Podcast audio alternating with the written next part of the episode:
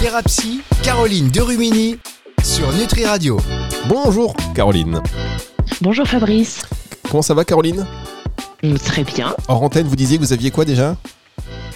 J'ai un petit rhume. D'accord, un petit un rhume. petit rhume très, euh, très distingué. Très distingué, c'est ce qui vous caractérise bien sur toutes ces émissions. Caroline, en tout cas, c'est votre grand cœur voilà, qui parle et vous partagez et vous faites découvrir aux auditeurs de Nutri Radio eh bien, des, des, euh, des personnalités, des gens très intéressants. Est-ce que vous appelez ça quoi Des confrères, des consoeurs, c'est ça des, des- C'est comme ça Tout que ça à se dit fait, oui, des consoeurs et des confrères. Ben là, pour le coup, c'est euh, Cathy, c'est une consoeur Voilà, et une amie qui était ma demoiselle d'honneur, l'une de mes demoiselles d'honneur à mon mariage. Tu. Ah, d'accord. Catherine Tardella. Bah, ça y est, je sais où je l'ai vu. C'est une photo que vous m'aviez envoyée sur WhatsApp avec les, demoiselles- les demoiselles d'honneur. Mais je suis pas fou. Ah, exactement, parce que Quand du même. coup, tu avais eu euh, Emma. Exactement. Ah. C'est là que tu as vu euh, Cathy. C'est- sur une photo que je t'avais envoyée. Ça y est, ça me revient. Non, mais je dis ça parce que Catherine Tardella, qui est votre invitée, est aussi euh, connue sur les réseaux sociaux. C'est voilà, c'est une professionnelle reconnue qui est aussi dans le partage et euh, qu'on a, euh, qu'on est très heureux d'accueillir sur cette antenne de Nutri Radio. Bonjour Catherine. Bonjour.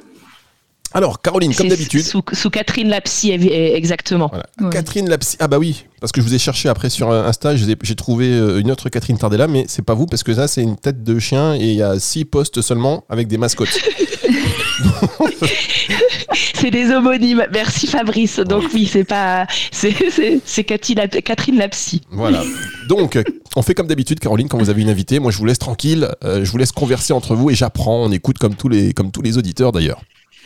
Impeccable. Alors bon, bonjour Cathy. Moi, je t'appelle Cathy parce que j'arriverai pas à t'appeler Catherine. Bah oui, mais c'est moi, je vrai peux pas t'appeler Caroline non plus. Euh, salut Caro. non, c'est trop, c'est pas possible.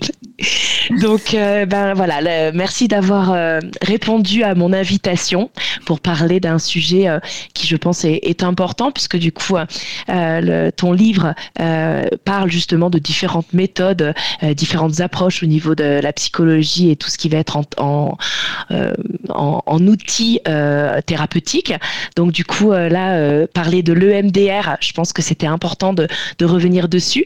Mais avant de commencer, euh, si tu pouvais te présenter, ton parcours, ton métier. Moi, je sais que tu n'étais pas psy avant aussi, donc Mhm. ça peut être intéressant de parler de, de, de, de tout ce qui a fait que tu es devenu aujourd'hui psy et tes spécialisations et, et tout ça.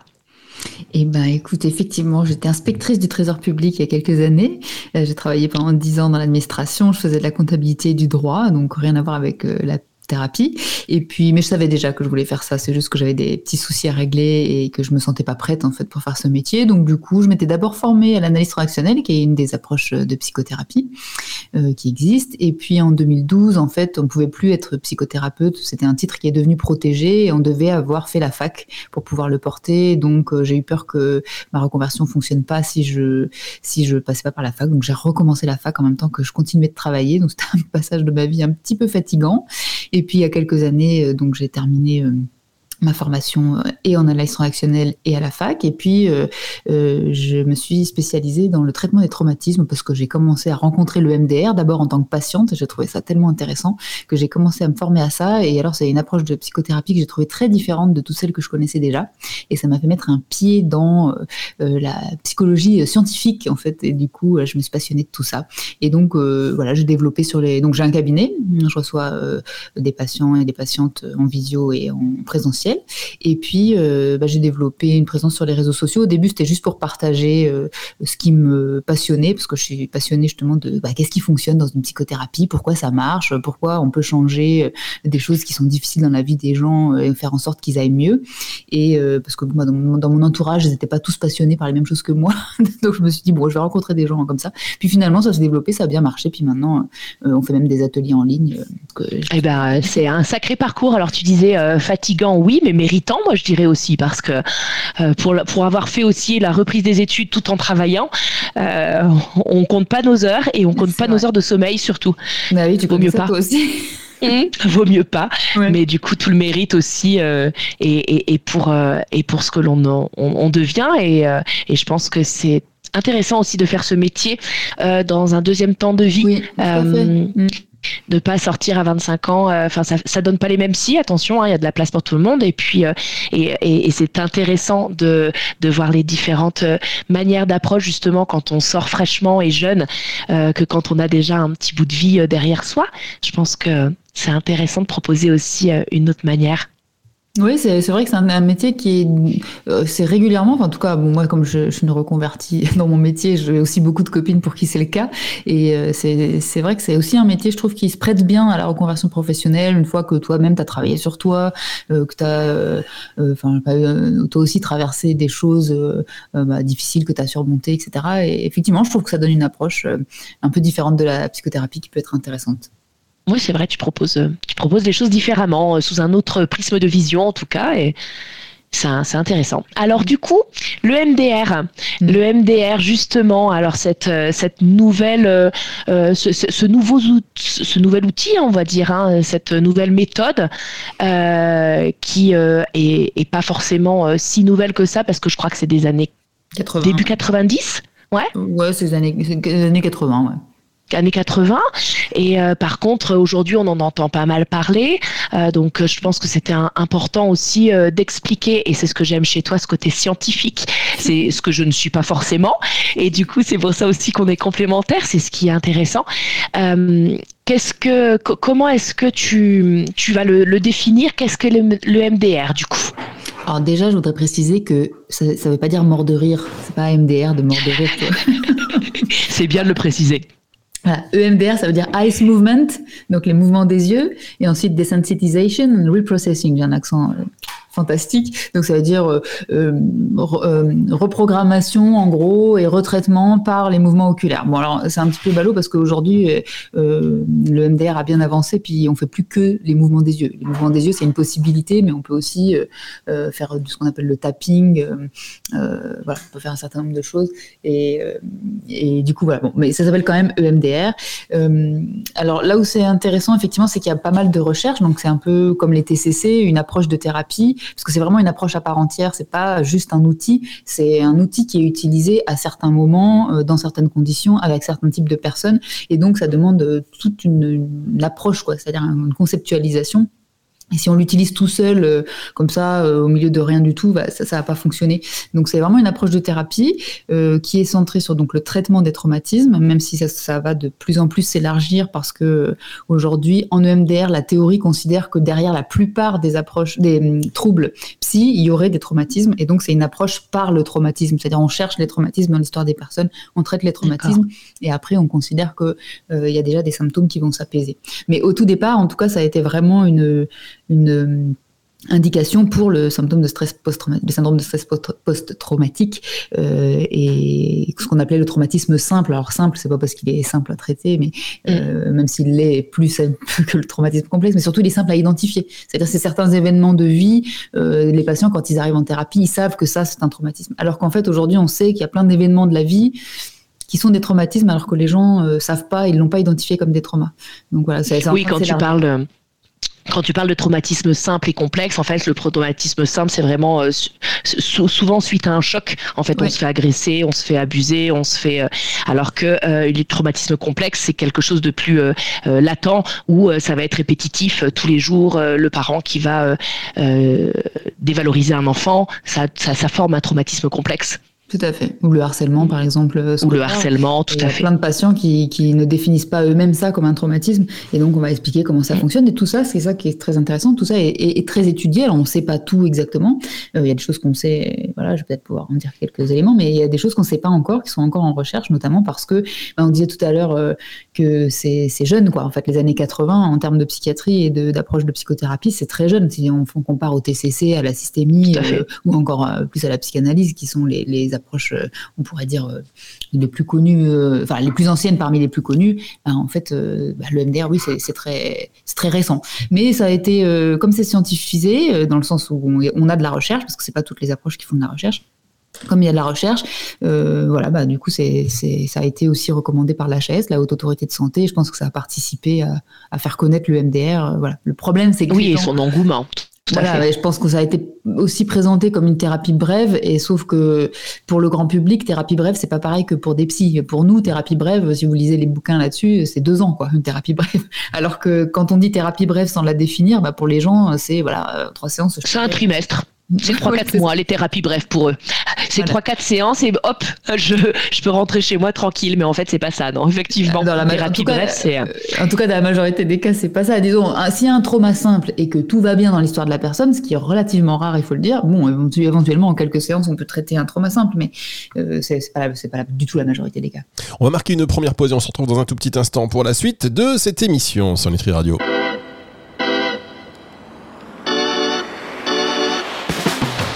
Thérapie, Caroline Derumini sur Nutri Radio. Caroline Derumini qui accueille cette semaine dans son émission Catherine Tardella, qui est psy et spécialiste donc de l'EMDR.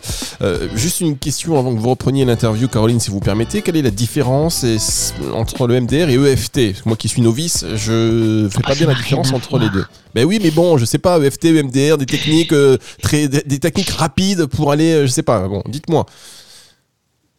Alors, à moi de répondre ou à Cathy Parce que ça va, ça va faire rire Cathy si tu bah compares le MDR à l'EFT. Je pense que tu as perdu Cathy. Je ne compare pas, je demande, je m'informe. Justement, moi je pense que l'EFT ça fonctionne très bien, mais c'est juste le corpus théorique qui est. C'est pas, à mon avis, c'est pas pour les raisons qui sont avancées. Mais par contre, ça fonctionne très bien bah, l'EFT, ça va être beaucoup plus au niveau des énergies. Enfin, c'est pas la même chose. Ce que je peux connaître de l'EFT, c'est la libération des émotions par des tappings, euh, le côté un peu psycho-énergétique en fait, euh, avec des phrases répétitives en sorte de mantra qui fait, qui, qui, qui, qui, fait que ça peut fonctionner. C'est vraiment une technique qui va être euh, associée comme de l'acupuncture ou l'acupressure. Catherine, c'est pas votre dada, ça, j'ai l'impression. Alors moi, je suis pas du tout branchée énergétique, et donc le corpus théorique de l'EFT, c'est les méridiens. Et donc euh, là, bah, c'est ça. Sur le plan scientifique, là, les méridiens, euh, c'est sûr que ça, ça, enfin, en tout cas, ça, ça résiste pas à la charge de la preuve scientifique. En revanche, la manière dont euh, c'est utilisé, effectivement, bah, comme vous venez de le dire, ça ressemble à l'EMDR, et donc pour les raisons de l'EMDR, bah, ça fonctionne. Ah bah voilà, quand même. Vous voyez, Caroline, là, j'ai eu peur d'avoir dit une grosse bêtise. Non, quand même. t'as, as eu peur, mais pas tant que ça. Mais c'est vrai que quand tu parles EFT, moi, je, dans ma tête, ça fait tout de suite euh, méridien énergie chinoise. Et là, je me suis, bah, là, je me suis dit, on va perdre Cathy. non, mais ce serait bien, franchement, ce serait bien de faire une émission avec quelqu'un qui est très scientifique, euh, comme vous, Catherine, et quelqu'un qui ne l'est pas du tout, euh, et avec un débat, puisque ça reste du conversationnel et des, un échange d'idées. voilà. Enfin bref, bah, ça pourrait être Caro et moi, parce que c'est typiquement nos échanges. Ah, bah voilà. Toi, mais Caroline, EFT, ça vous parle? Mais oui, moi ça me parle. ah bah voilà, bon, bah on, se remet ça sous le coude pour une autre émission. Je vous laisse poursuivre sur le MDR. Alors justement, merci Fabrice, euh, ça, introduit euh, ma, question, la prochaine.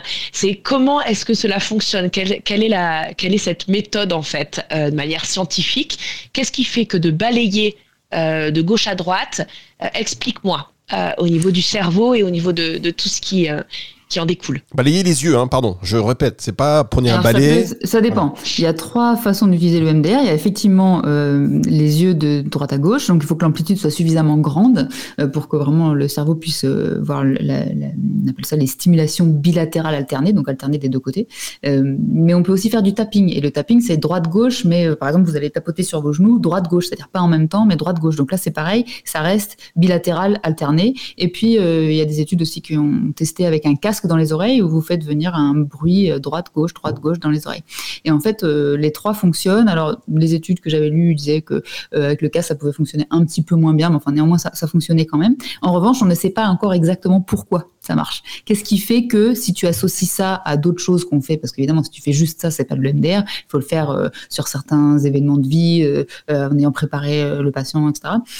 mais pourquoi ça marche? Alors, il y a plusieurs hypothèses. La toute première hypothèse de départ, c'était qu'on reproduisait ce qui se passe pendant le sommeil paradoxal. Et vous savez peut-être que dans le sommeil paradoxal, en fait, on a le corps qui est assez détendu et en même temps, euh, on a les, mouvements oculaires très rapides. Et c'est un moment, euh, bon, ça c'est très en gros, c'est un moment du sommeil dans lequel notre cerveau fait du tri, notamment pour mhm. savoir ce qu'il doit garder pour mettre en mémoire ou pas. Et donc, euh, on pensait que c'était ça. Sauf que si c'était ça, pourquoi ça marche aussi avec le tapping, par exemple? Donc, on a un peu abandonné cette hypothèse. L'hypothèse actuelle, ce serait que c'est la double attention, c'est-à-dire que pendant le MDR, pendant les séances de MDR, pendant qu'on fait ça, on demande aux patients de se concentrer sur d'autres choses aussi Et en fait, ça rend la concentration compliquée parce qu'on demande deux tâches simultanées, simultanées et ça, notre cerveau, il sait pas très bien faire. Et donc, paraît-il que si on a une double attention, alors il y a des choses que notre cerveau peut plus faire et donc il va débrancher, euh, notamment euh, le fait de trop réfléchir et d'être dans la rumination, etc. Bon, voilà, c'est et donc euh, voilà, ça nous amène vers des, choses qui s'appellent la résonance stochastique. Bon, c'est un peu technique, mais voilà. Donc tout ça est en recherche. Si vous voulez aller sur le site de EMDR France, vous avez une page dans laquelle ils, ils décrivent toutes les hypothèses qui sont en cours de recherche pour qu'on comprenne pourquoi ça marche si bien. Parce qu'on sait que ça marche, on le voit, on le constate, les études le montrent, mais on ne sait pas exactement ce qui se passe dans le cerveau. C'est assez intéressant parce que euh, moi, j'avais euh, une, euh, une personne qui, pour elle, le MDR, c'était que comme on, avait deux cerveaux, le droit et le gauche, celui qui réfléchit et celui qui ressent, on va dire, pour parler de manière un peu synthétique. Et du coup, elle me disait, mais c'est tu prends le, souvenir et tu balayes le côté sur le côté mental pour que l'émotion, tu ne l'aies plus. C'est pas du tout ça, en fait. C'est pas tellement ce, que, ce vers quoi on s'oriente, puis surtout que c'est, c'est pas, enfin, dans le cerveau, ça se passe pas aussi euh, simplement que ça, dire que d'un côté est mental, de l'autre côté, euh, enfin, il n'y a, pas de, euh, c'est, ça se passe des deux côtés aussi, quoi. Mais effectivement, par contre, il y a quand même des hypothèses qui disent que ça ferait circuler des informations entre les deux hémisphères de manière plus simple, alors qu'elles s'étaient un peu déconnectées. Donc, il y aurait, pourrait y avoir quelque chose de ça. Mais à nouveau, tout ça est en recherche, et, mm. voilà, pour l'instant, on sait pas, on a du mal à comprendre exactement pourquoi ça fonctionne si bien. D'accord. Mais par contre, effectivement, euh, ce que tu disais, ça fait diminuer l'intensité émotionnelle. C'est vraiment l'objectif. En fait, c'est vraiment une thérapie émotionnelle. C'est pas une thérapie cognitive. On comprend des choses, bien sûr, mais c'est pas euh, une thérapie dans laquelle on analyse des situations. Quoi. Euh, oui, c'est pas du cognitif, c'est c'est la gestion exactement. C'est on garde le souvenir, on l'efface pas, mais l'émotion qui est dessus n'est plus autant virulente. C'est ça. Et d'ailleurs, la phase principale que les gens connaissent de l'EMDR, là où on fait bouger les yeux ou bien on fait le tapping, bah, c'est la phase 4 de l'EMDR. Il y a il y a 8 phases. Euh, c'est la phase 4 et ça s'appelle la désensibilisation. Donc on veut désensibiliser l'émotion, on veut qu'elle soit moins intense. C'est ça l'objectif. Alors justement, comment est-ce qu'on on, on sait si on a besoin de cette méthode thérapeutique? Qu'est-ce qui fait que euh, on se dit tiens euh, ça, ça va être l'EMDR plutôt que euh, la TCC, plutôt que gestion de trauma par de la psychogénéalogie ou par autre chose? Bah, après, si vous lisez mon, livre, vous verrez que moi, ce que je dis en gros, c'est qu'il y a plein d'approches de thérapie qui fonctionnent. Euh, et l'idée, c'est de trouver celle qui vous parle.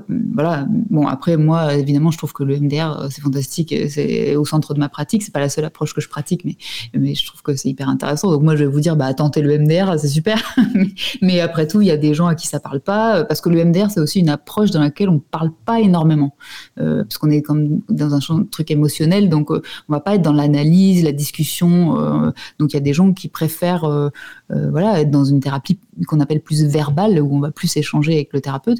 Donc moi j'ai envie de vous dire, voilà, trouver une approche qui vous convient avec un ou une thérapeute avec qui vous vous sentez bien. C'est surtout ça qui est important. Après le reste, je dirais que les, les psys choisissent aussi l'approche qui leur parle à eux, et donc c'est pour ça qu'ils sont bons parce que bah, ce qu'ils font, ça leur parle, et voilà.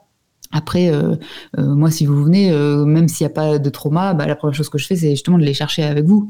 Donc, parce que c'est une approche par le traumatisme. Mais bon, voilà, on peut faire autrement.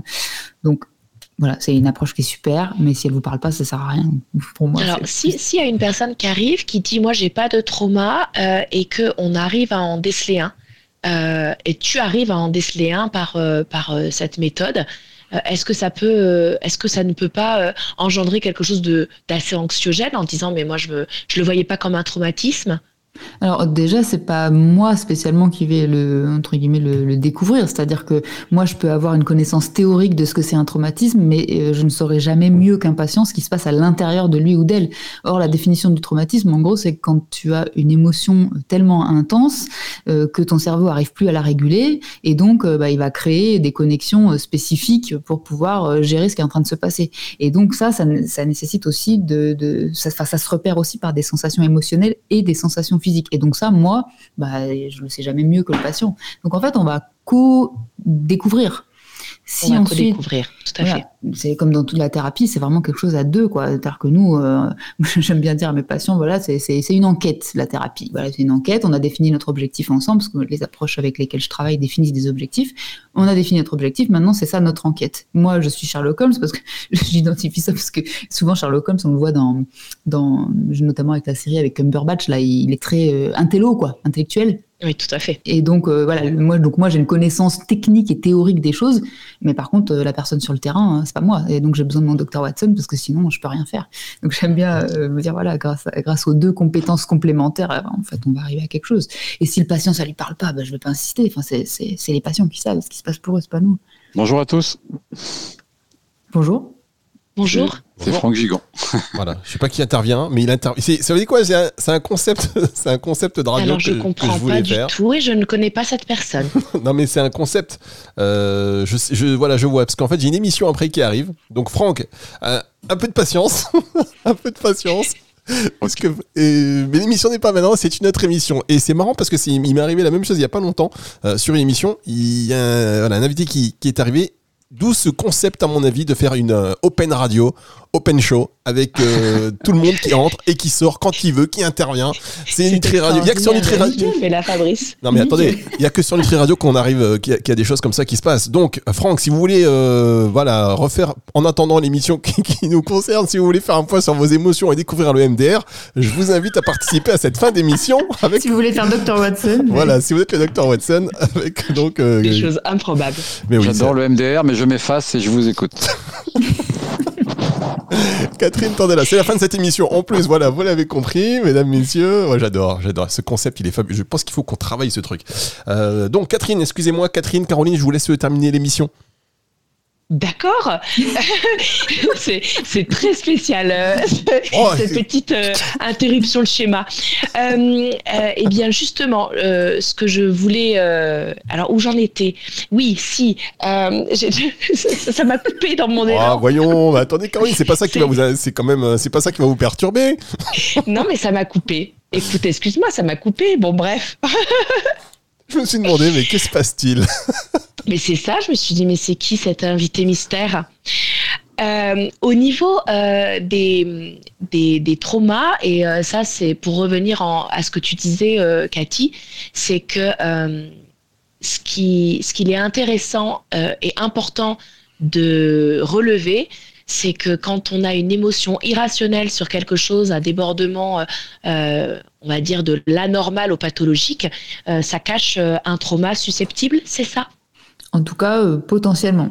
C'est notamment, euh, il y a souvent des débats sur ce qu'on appelle l'hypersensibilité. Alors c'est pas hyper bien défini, ah. mais bon, disons l'hypersensibilité émotionnelle. Et euh, moi, ce que j'aime bien rappeler aussi, c'est avant de commencer à poser des diagnostics quelconques, enfin, le traumatisme crée des choses qui ressemblent à l'hypersensibilité. Donc effectivement, c'est une possibilité d'explorer ça. Je comprends tout à fait. Alors tout au début, tu me disais, euh, enfin tu nous disais que euh, le MDR, si euh, la personne arrivait et, pratiquait comme ça en quelques séances le MDR, ça ne ça ne fonctionnerait pas si c'était décontextualisé oui. seul, voilà. Mm. Euh, justement, euh, si les personnes font euh, ce qu'on appelle aujourd'hui, pour éviter de faire l'école EMDR, font des, des, dérives, hein, par exemple les thérapies par mouvement oculaire, donc ça veut dire ça, mais ça n'est pas floqué EMDR. qu'est-ce que, quels sont les dangers? Est-ce que justement, au pire, ça fonctionne pas, ou alors au pire, ça fait du dégât?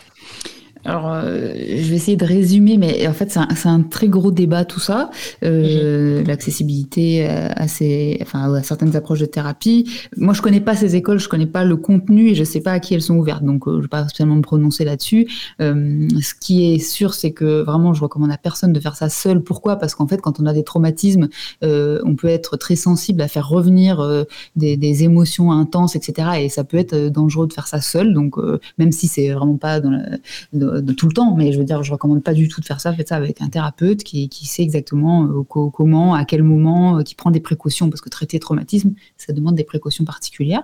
Euh, après, effectivement, si c'est fait par des personnes qui sont trop peu formées sur la question du trauma et qui du coup utilisent des techniques c'est pour ça que je disais au tout début, c'est une approche de thérapie. Donc, s'il n'y a pas tout de la connaissance de ce que c'est un trauma, comment ça marche dans le cerveau, les modifications que ça crée dans le cerveau, un traumatisme, pourquoi, quelles conséquences, etc. Bah, si, si, on ne sait pas ça, quand on utilise les techniques qui font partie de l'approche EMDR, bah, on peut faire ressortir, bah, je sais pas moi, des crises d'angoisse, on peut faire décompenser. Euh, euh, voilà, des, des personnes et, et, pas savoir euh, derrière quoi en faire. En fait, on va faire ressortir des choses et on les laisse en état et ça, c'est pas possible. Alors, juste vraiment... tout le danger qu'il y a autour Mesdames, de ce genre de. Mesdames, c'est vrai que l'émission elle se termine et ce qui est bien, c'est qu'il y a d'autres personnes qui arrivent dans le studio. Il y a une nouvelle personne, Alexandra. C'est Alexandra Atolositi qu'on embrasse pour l'émission Coup de Boost. C'est l'émission qui va arriver. C'est l'open, c'est l'open radio, ça. Si on pouvait, et franchement, c'est magnifique. Alors juste, euh, merci d'avoir été avec nous. Euh, je rappelle que vous êtes connu également sur Insta sous le pseudo de Catherine Lapsig. Vous avez un excellent podcast également que euh, je vous conseille d'écouter pour revenir en détail sur tous ces sujets. Là, on a parlé de MDR. Merci beaucoup, Catherine. Merci. Au revoir. À très vite. Oh là là, les studios, c'est magnifique. Vous aimez ce concept, Caroline, de euh, open radio? On, on, laisse et tout le monde arrive. Parce qu'en fait, c'est pas n'importe quand. Parce que ça, c'est très timé. Parce qu'on est un peu, un peu quand retard. on est prévu, quand, on, quand c'est quand c'est prévenu, oui. Mais parce que... euh, quand c'est pas prévenu, ça surprend, mais euh, Fabrice. Non, mais c'est parce que vous parlez trop, Caroline. Donc on déborde. C'est Je ça. parle trop. c'est ça qu'il faut se dire. Moi. Merci beaucoup, Caroline. On va se retrouver la semaine prochaine pour une autre émission. Et, et écoutez, c'est le retour de la musique euh, tout de suite sur Nutri Radio, émission vous allez pouvoir retrouver donc en podcast sur nutriradio.fr à partir de dimanche 18h. Au revoir Caroline. Au revoir Fabrice, au revoir Cathy. Au revoir.